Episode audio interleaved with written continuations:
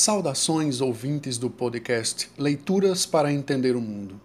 Este é um projeto com finalidades educativas, criado em tempos de isolamento social e tem como objetivo propor reflexões complementares às nossas aulas de história a partir da leitura e comentários de textos que, como sugere o título do podcast, nos ajudem a entender o mundo.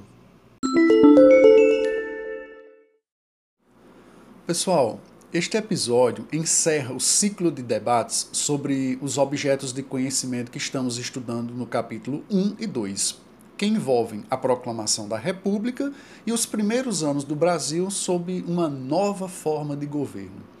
Esse período, como vimos, se caracterizou pela presença das oligarquias no poder substituindo o breve período em que a presidência ficou nas mãos de militares, a chamada República das Espadas. Estimulados por nosso material didático, eu venho propondo algumas reflexões sobre a verdade do conhecimento histórico, a construção de símbolos e heróis, assim como o próprio conceito de cidadania, que dá título à primeira unidade. Beleza. Quem está acompanhando o podcast sabe que no primeiro episódio, chamado Fugindo do Loop, eu falei sobre a velocidade dos nossos tempos modernos, da vida cada vez mais acelerada em que vivemos e como isso pode afetar a aprendizagem de história. Então, para completar essa primeira rodada de postagens referentes à unidade, eu quero retomar esse tema do tempo na história. Voltemos ao dia exato da proclamação da República, 15 de novembro de 1889. Para nos ajudar nessa viagem, eu trago um texto do historiador Ayrton de Farias, extraído do livro História do Ceará. Vamos ouvir com atenção. Notícias da República. A notícia da proclamação da República chegou por telégrafo à Fortaleza no final da tarde de 15 de novembro. Era então o Ceará governado por Jerônimo Rodrigues Moraes Jardim, no poder há apenas um mês. Não crendo no fim da monarquia, o presidente da província determinou que seus auxiliares permanecessem em suas funções, mantendo a ordem pública e aguardando comunicação verdadeira da corte. Mas a verdade é que as cortes não existiam mais. No dia seguinte, 16, oficiais do 11º Batalhão de Infantaria, alunos do Colégio Militar e alguns civis do Centro Republicano reuniram-se na Praça dos Mártires, passeio público, para celebrar o ocorrido. Entre músicas, foguetórios, discursos e gritos de Viva a República, decidiram marchar sobre o Palácio do Governo com o objetivo de depor o presidente Moraes Jardim. Por onde passavam, placas, estátuas ou quaisquer símbolos que lembrassem o império eram destruídos. Chegando à sede governamental, por livre e espontânea pressão, depuseram sem resistência o último presidente do Ceará monarquista. A seguir, indicaram o comandante do 11º Batalhão, Tenente-Coronel Luiz Antônio Ferraz, para administrar provisoriamente o agora Estado. Alguns republicanos mais radicais protestaram contra a escolha. Afinal, Ferraz era um leal e fiel servo da monarquia, um homem ligado à antiga ordem. Mas não puderam fazer nada pois eram os militares que possuíam as armas do golpe.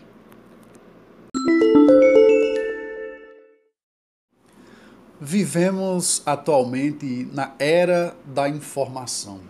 É assim que geralmente se diz. Mas é bem verdade que desde a adolescência eu ouço que essa é a característica do nosso tempo, por causa do desenvolvimento das comunicações. E olha que quando eu tinha meus 14, 15 anos, ainda não tínhamos a internet. No entanto, as notícias, os fatos relevantes da política internacional, os conflitos entre países, desastres naturais, esses fatos que têm potencial para serem chamados depois de acontecimentos históricos, rapidamente repercutiam. Porém, não com a velocidade de hoje, o tempo do imediato, do instantâneo. A minha pergunta, pergunta aliás que eu faço a mim mesmo primeiramente, é: isso afeta a forma como lidamos com as notícias? Com os conhecimentos que farão parte dos livros de história no futuro, mas que já são uma história do tempo presente?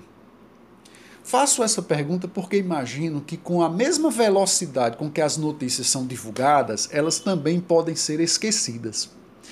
E devido a tantas notícias sobre tantos assuntos em infinitas fontes de informação, talvez não dê tempo de assimilarmos nada pensarmos sobre o que lemos, vemos ou ouvimos. Isso tem tudo a ver com o primeiro episódio do podcast Leituras para Entender o Mundo, lembram?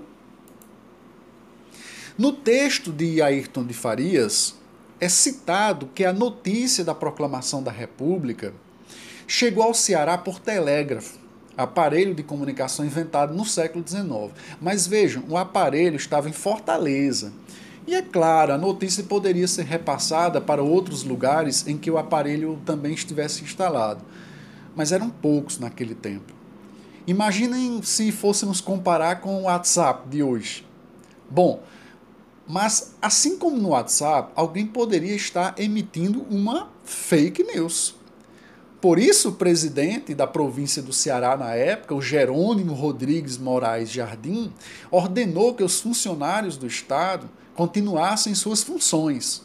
Se fosse hoje, pois teríamos fotos, vídeos, além de um sem número de, de reportagens e tudo mais, né?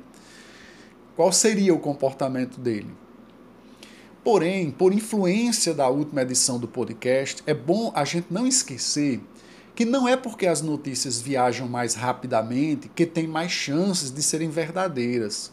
A diferença nesse caso é tão somente o fato de hoje nós sabermos mais rapidamente aquilo que vira notícia. E é preciso ter cuidado com essa rapidez. Outro aspecto interessante do texto, e que se relaciona muito com o que eu expliquei nas aulas, é o fator permanência. Pois depois de deposto, o governo da província do Ceará assume o tenente-coronel Luiz Antônio Ferraz, que curiosamente era apoiador da monarquia, que tinha sido derrubada pela República. São as contradições da política brasileira.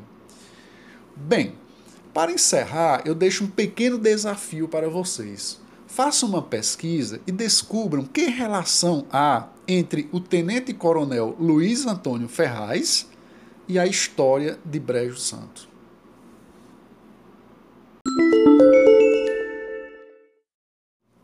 Obrigado pela audição até o final. Espero que vocês reflitam sobre o que foi aqui apresentado. Sugiro que, quando for possível, façam a leitura completa do livro. Certamente aprenderão mais. Um abraço e até a próxima.